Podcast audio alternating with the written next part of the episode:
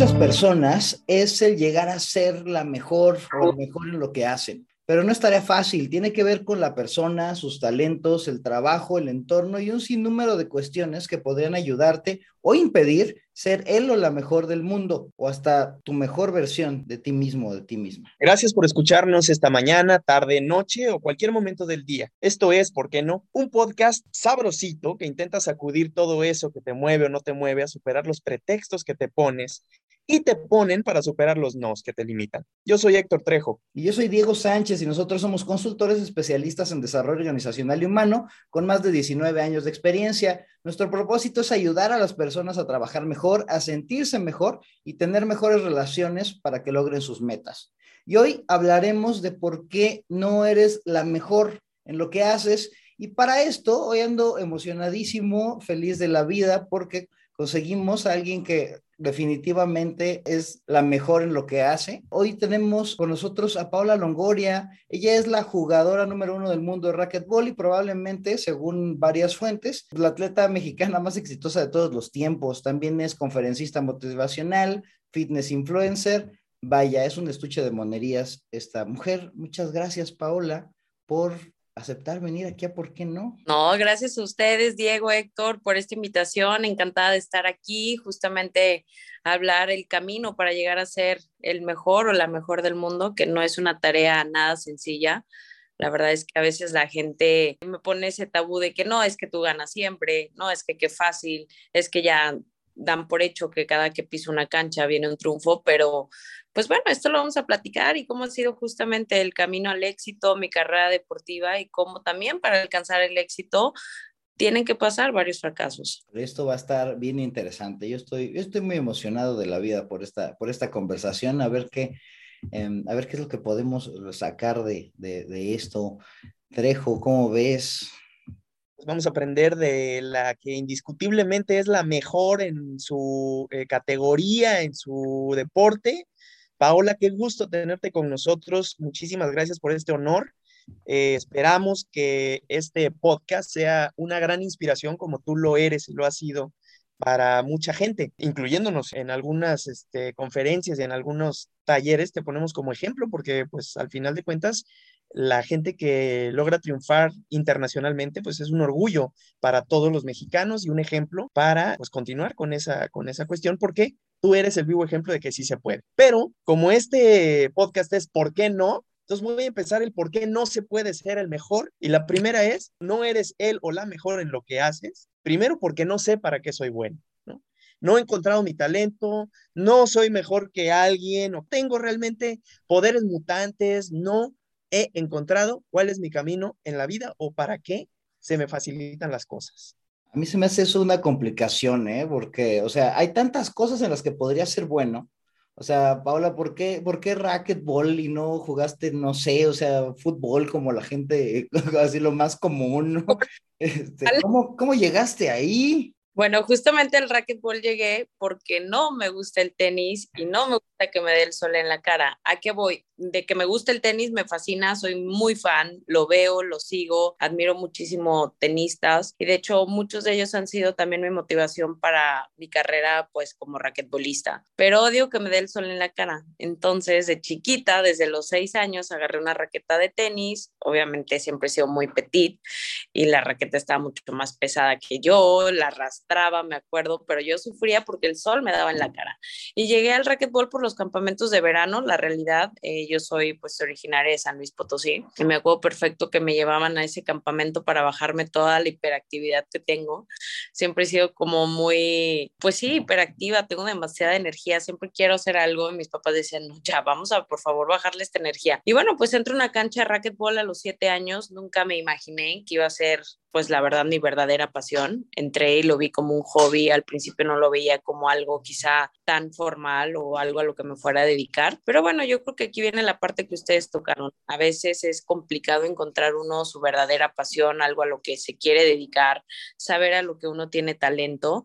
Y bueno, yo creo que la vida, la verdad, te va poniendo en ese lugar conforme pasa el tiempo, porque pues practiqué todos los deportes, Diego, sí jugué fútbol, era buenísima porque tengo dos hermanos, no tengo hermanas y yo quería jugar a las Barbies, a las muñecas y todo. Y mis hermanos era de, no, eso es de niñas, que nosotros no vamos a jugar eso. Y bueno, pues literal me tocó jugar fútbol con ellos, aprenderles. Hice también natación, gimnasia, he sido porrista, básquetbol. Y bueno, no, no puedo negarlo que en cada uno de los deportes que he estado, la verdad es que sí he sobresalido, pero pues encontré mi verdadera pasión casi a los ocho años, primero viéndolo como un hobby, después ya dedicándome al 100% a eso. Sí le estuviste picando a muchos, ¿qué sentiste o en qué momento fue que dijiste como que este es el bueno, ¿no? Así de guardaste el balón y te quedaste nomás con la raqueta. Fíjate que uno lo siente y uno sabe perfecto como para qué es más bueno, para qué tiene talento,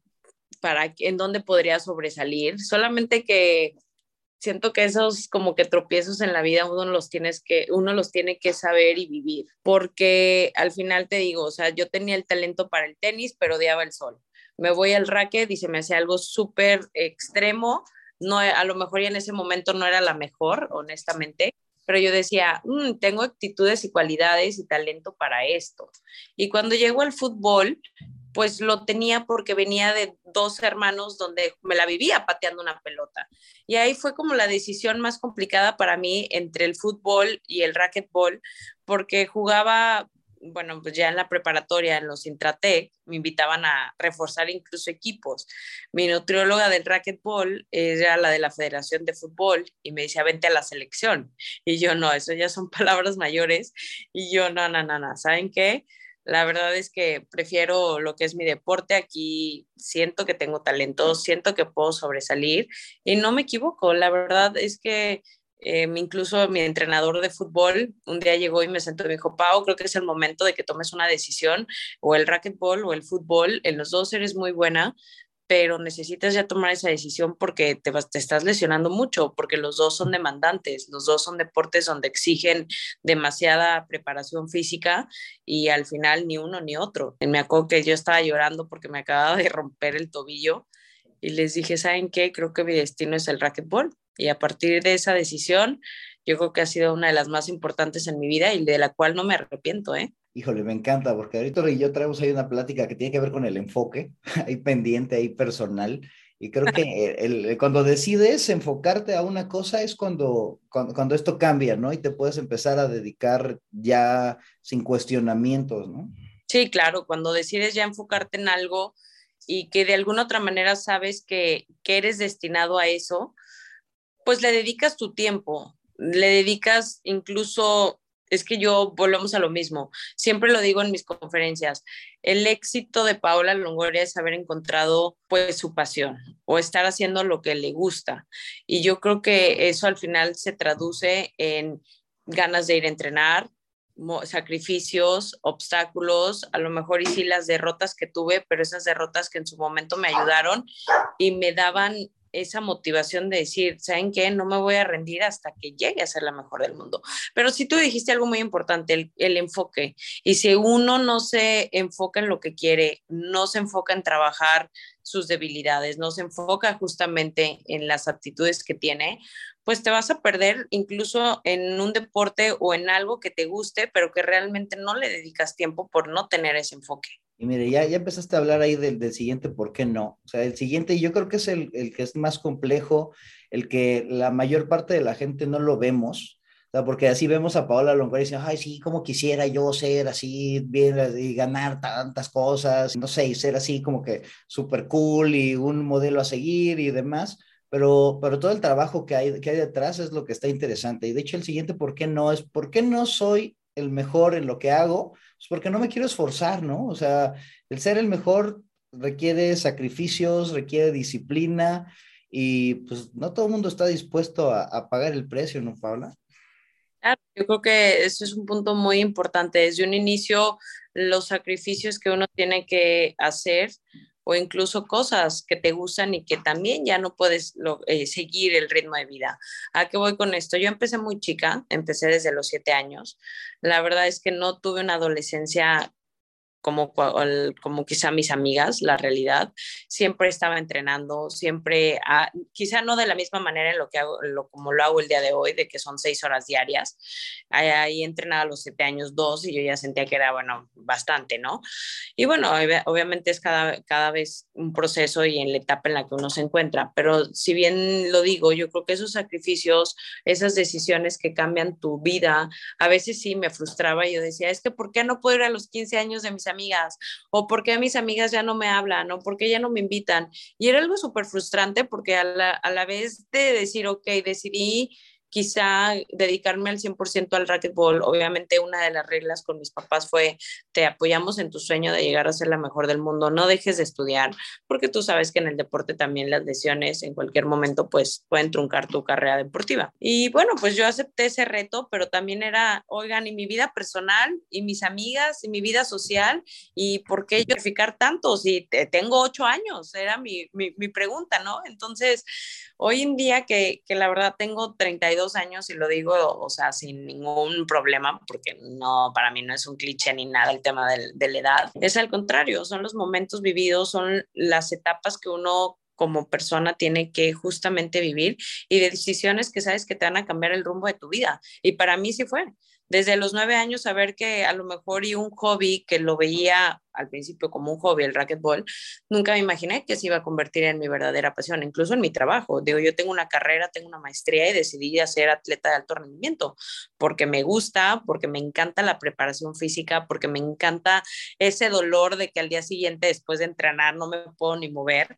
Y es esa sensación de decir todo lo que implica prepararme para un torneo para llegar a ser la mejor del mundo.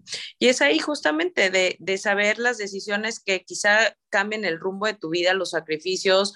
Me he perdido miles de cumpleaños de mi familia, bodas de mis amigas, momentos especiales de verdad en familia y a veces ese precio es el que uno tiene que pagar para conseguir un sueño o una meta. Ser la mejor del mundo tiene costos, Pau. Claro, y muy altos. Costos donde, bueno, yo puedo decirte que desde los 18 años me salí de mi casa porque a los 18 estaba ganando mi primer Grand Slam, el primer US Open donde me convirtió en la primera mexicana y la jugadora más joven en ganarlo. Le estaba ganando Diego Héctor a mi ídola, esa gringa norteamericana Ronda Rousey, que yo toda la vida soñé y decía, le quiero ganar a esa persona, siempre quiero y siempre comparaba un poco mi estilo de juego con ella y compararme para bien, porque al final siempre he dicho que tu propia competencia eres tú mismo, la, la mejor versión de ti, cada día tú la o la modificas o te quedas ahí y esa es la parte que me he enfocado bastante, tratar no de compararme con las jugadoras, eventualmente respeto a cada una de ellas, la preparación de cada una de ellas es diferente a la mía y esa parte me ha ayudado justamente como a no meterme en el, es que yo quiero ser como ella, es que yo quiero este tiro, es que yo quiero, no, al contrario, es como, ah, ¿qué voy a hacer para ganarle? Cómo voy a mejorar esa relación. Entonces, le ha sido algo bien interesante, la verdad, Diego, donde he aprendido bastante y me ha ayudado mucho a saber que los precios más altos para llegar a ser la mejor del mundo es también la soledad, porque en ese tiempo en el que viví en Estados Unidos, me fui sola. Dejé a mi familia, dejé a mis amigas, dejé esos tan complicados donde quizá no sabía ni siquiera cocinar, no sabía en ese momento lavar, no sabía nada. O sea, venía de, obviamente, de estar en casa con las comodidades, desde el tema de no te preocupes, aquí está tu ropa, aquí está tu comida, aquí está esto, y cuando te vas a otro país y llegas a una casa donde la verdad me trataron súper bien, pero pues había reglas y tú sabes cómo es la cultura americana, y era de, ¿quieres desayunar? Tú te preparas, ¿quieres lavar, aquí está la lavadora. Entonces, ay, no, fue muy complicado, pero la verdad es que esa etapa también la gocé bastante porque me hizo madurar muchísimo. Oye, Paula, fíjate que qué bueno que me hablas así de, soledad y demás, porque también está interesante que luego detrás de los, de los atletas que, que luego parece que trabajan están enfocados en, un, en, una disciplina que se ve como individual, pues también luego tienen que estar relacionados o apoyados por más gente, ¿no? Y nuestro siguiente, ¿por qué no? Precisamente es, no soy la mejor en lo que hago porque no tengo quien me apoye. Y el apoyo pues viene de muchos lados, ¿no? O sea, Yo me imagino que tú tienes un equipo ahí interesante, quien te entrena en la cuestión física, en la cuestión mental, tu familia, vaya, no sé, o sea, ¿qué tan necesario es estar rodeado de gente o qué, tan, qué tanto influyen las personas que tienes tú a, tu alrededor para que, que, logres o que hayas logrado lo que has logrado? Fíjate que es súper importante. Yo tengo un equipo multidisciplinario de casi siete personas.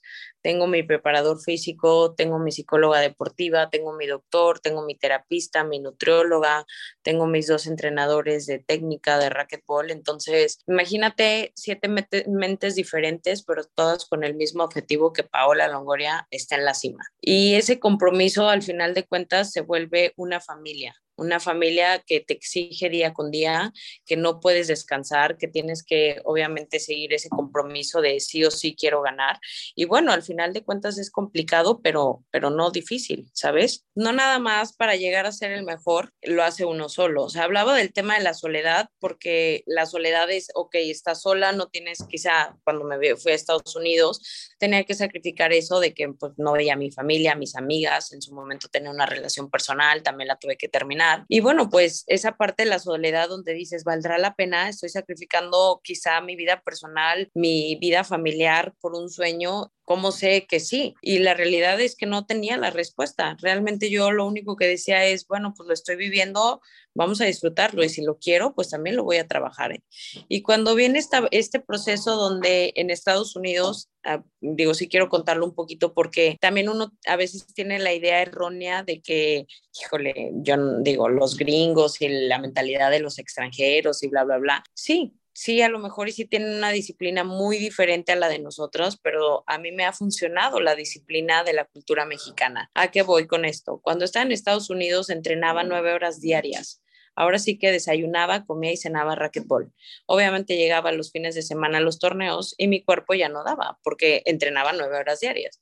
Que cuando ya me tocaba jugar, ya obviamente mi cuerpo estaba, bueno, pero colapsando, ¿no? Ya te podrás imaginar. Pero pues bueno, también es una parte donde uno también dice, es un proceso que tengo que vivir y que tenía que sí o sí, porque también me enseñó a darle descansos a mi cuerpo, a poner límites justamente con mis entrenamientos, con mi equipo multidisciplinario, porque aquí va la parte, cuando estaba ya con selección y quizá antes no tenía la manera, ahora sí que la experiencia contra las jugadoras extranjeras, me decía, Bernardo de la Garza, el exdirector de CONADE, oye Pau, tú veo que tienes todo el nivel, lo has hecho excelente. Me dijo, pero necesitas un psicólogo. Y mi respuesta fue, ay, ni que estuviera loca.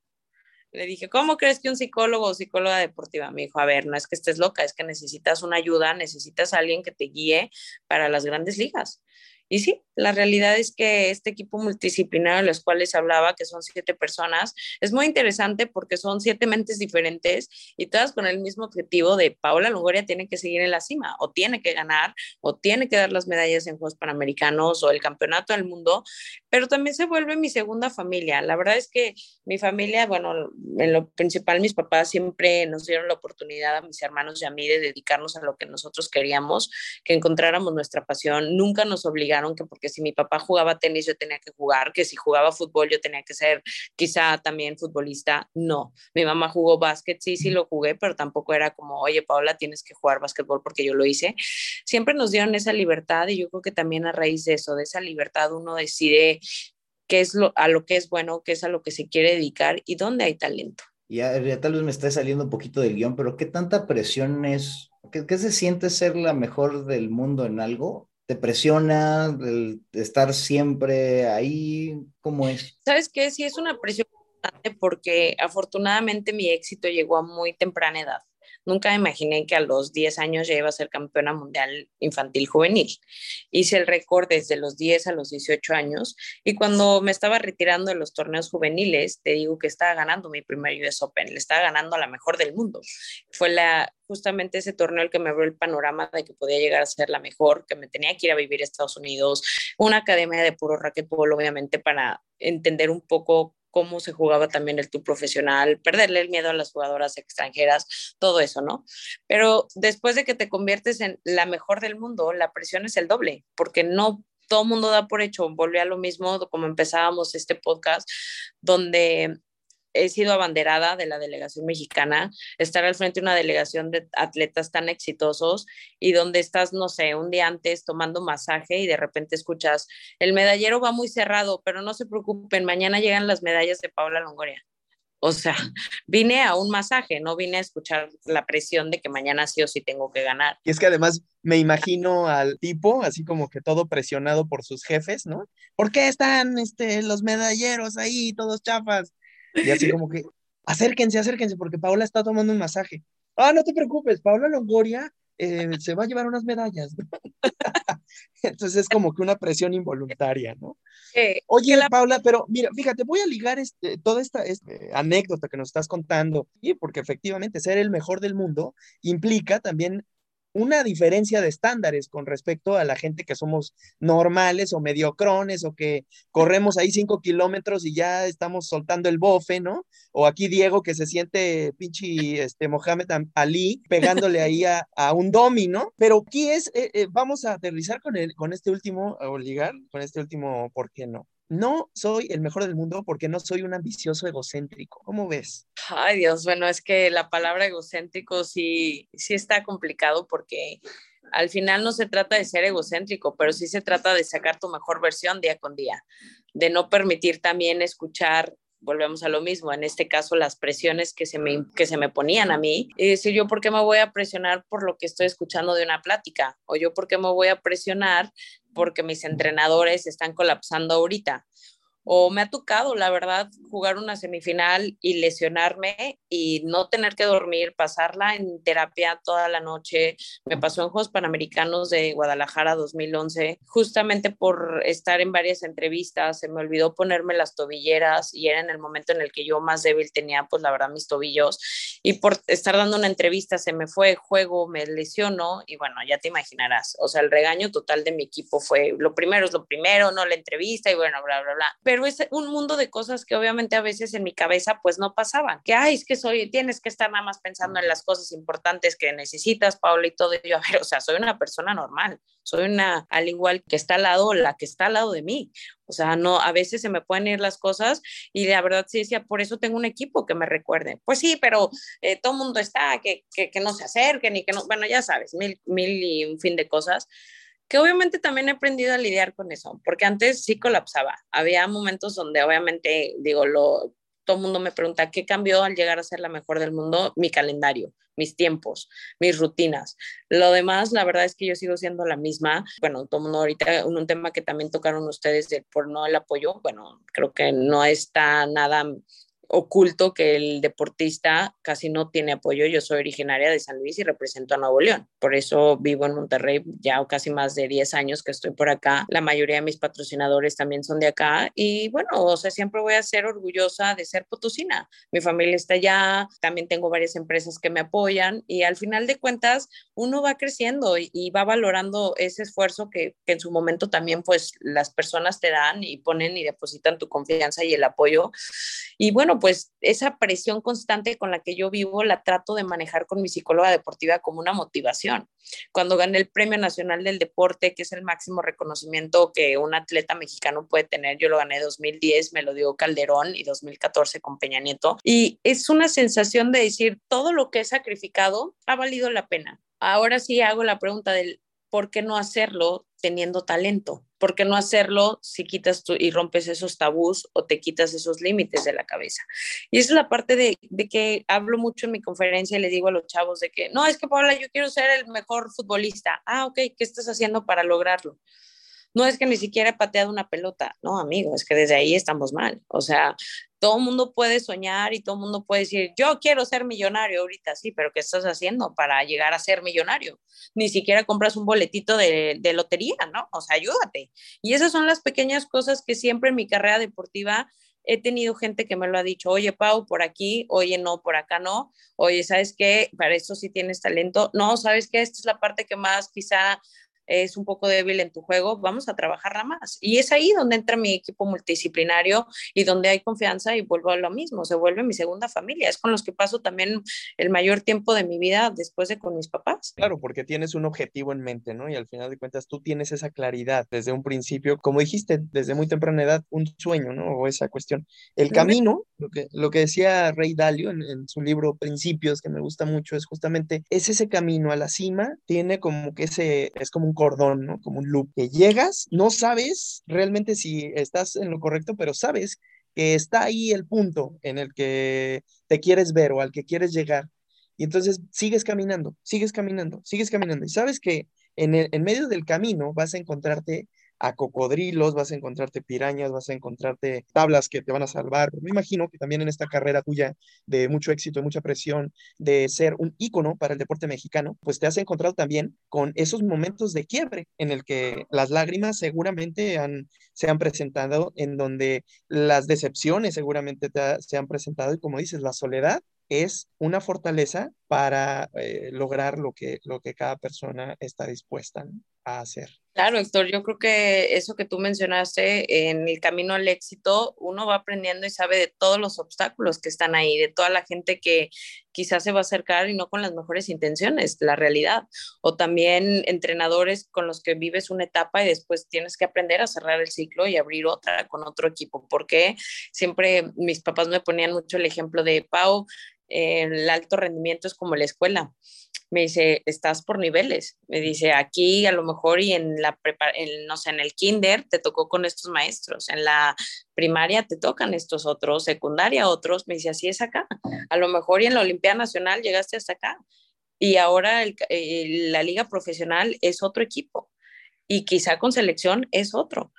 Eh, y esa parte es la que uno va entendiendo y ese momento en donde pues hablaba de la soledad, de estar en Estados Unidos, de la verdad no pasarla nada bien, porque pues me hablaban mis amigas, me acuerdo perfecto, y era de que, hey, vienes el 15 de septiembre, ya estamos listas, la fiesta, no sé qué, y yo, no, es que acá no hay puente, o sea, acá no se festeja esto y no voy a ir. Entonces, esa parte era complicada y luego saber que estaba persiguiendo ese sueño y no llegaba y yo decía, valdrá la pena, estoy sacrificando quizá parte de mi adolescencia, los mejores años de mi vida quizá, y no sé si vaya a lograr ese objetivo. Me acuerdo que yo hablaba con mis papás y mi papá me decía, yo no te mandé a llorar, yo no te mandé a sufrir, por favor, regrésate, ahí está el boleto abierto.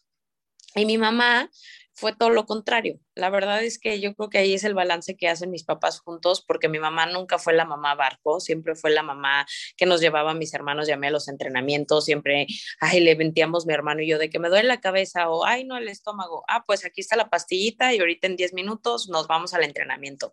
Siempre buscábamos un pretexto y era de, no, no les voy a seguir su jueguito. Y siempre le agradezco y le digo, gracias a esa disciplina, gracias a tu tiempo y entrega, la verdad, como mamá, me llevaste estar en donde estoy. Y mucho de la verdad de ese esfuerzo de mis papás ha valido la pena para yo llegar a ser la mejor del mundo, valorar el tiempo, valorar los sacrificios, el esfuerzo que hacían mis papás, porque al inicio yo no tenía las marcas de patrocinadores que hoy en día, gracias a Dios, tengo. Todo era costo de mis papás.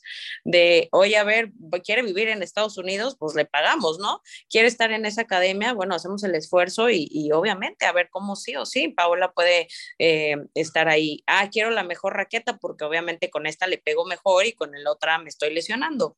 Ah, bueno, pues esas cosas obviamente tampoco era como que, ay, sí, Paola, ten, eh, Lolo, lo que tú quieras. La verdad es que mis papás siempre fue, me acuerdo perfecto porque primero mis, mis regalos de Navidad eran pedirle a Santa pues muñecas, ropa y todo. Después todo cambió a raquetas, a equipo de, eh, de racquetball, a quizá un viaje a, a, un torneo importante o una clínica con la mejor entrenadora. Entonces, híjole, todo eso obviamente en mi vida lo cuento porque cambió y se transformó por completo.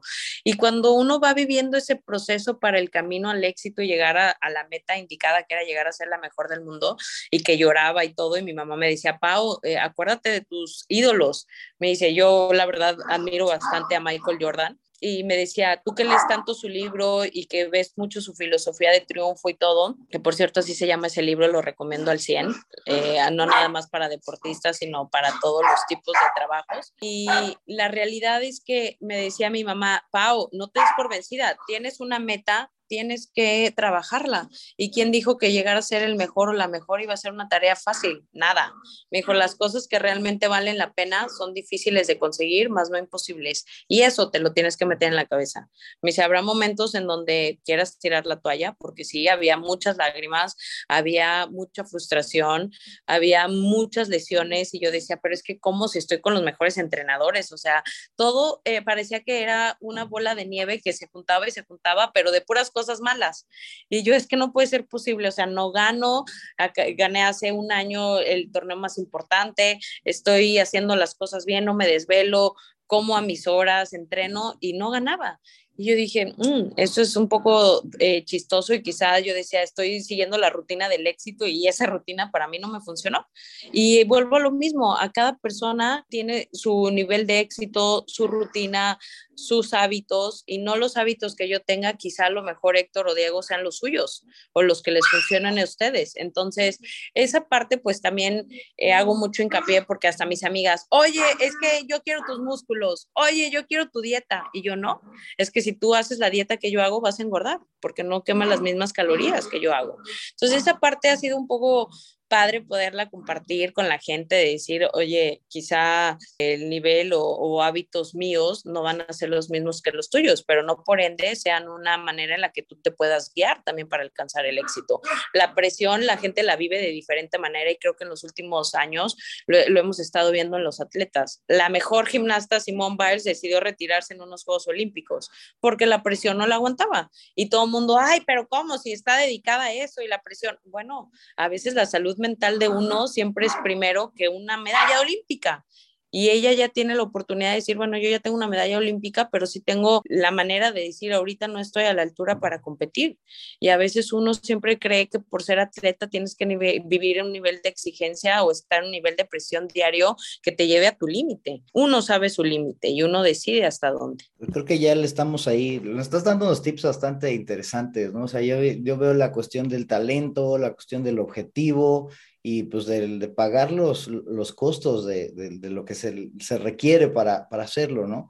Em, me gustaría hacer una recapitulación de lo que hemos hablado hasta ahorita, de los por qué nos, para, para ver, Paula, si nos puedes dar luego en esta parte que nosotros le llamamos la receta, así como qué le dices a la gente, ¿no? Para, para vencer estos por qué nos. Y ahorita te voy a decir cuáles son los por qué nos que hemos estado hablando. Eh, ¿Por qué no eres la mejor en lo que haces? Pues primero, pues porque no sabes para qué eres buena o bueno. No, no tengo idea de mis talentos, ¿no? No lo, no lo he descubierto. No sé si soy el, tengo el poder mutante del racquetball como Paola, ¿no? O, o, en, qué, en qué tengo ese poder mutante, ¿no? Dos, porque no quiero esforzarme mucho, es decir, no quiero asumir los costos que, que se requieren, ¿no?